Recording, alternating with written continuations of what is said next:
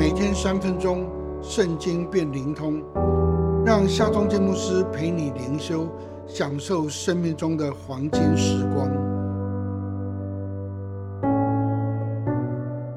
耶利米说七章五到七节：你们若实在改正行动作为，在人和邻舍中间诚然施行公平。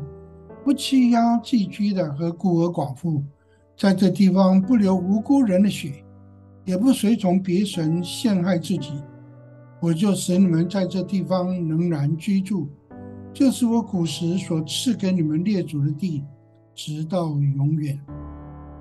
先知耶利米来到圣殿门口，对进出圣殿献祭的百姓说：“万军之耶和华以色列上帝如此说。”你们要改正行动作为，我就使你们在这地方仍然居住。就在一百年前，差不多公元前七百二十二年，北国以色列才被亚述所灭，百姓被掳，其惨状历历在目。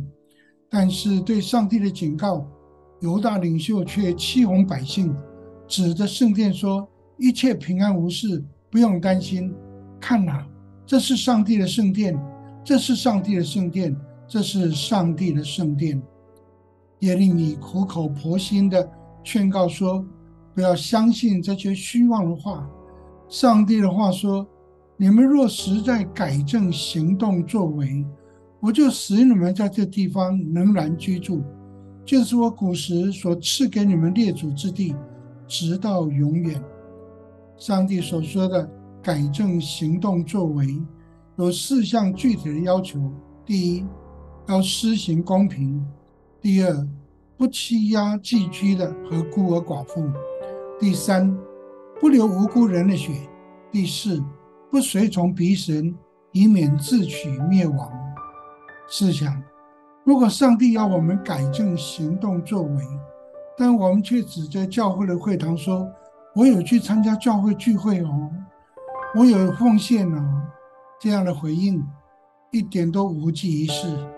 我们该做的是改正行动作为，用生活和行动去活出上帝的心意，竭尽心力去荣耀他。你愿意回转，改正行动作为吗？你愿意荣耀上帝为你的生活目标吗？让我们来祷告，圣洁的上帝啊！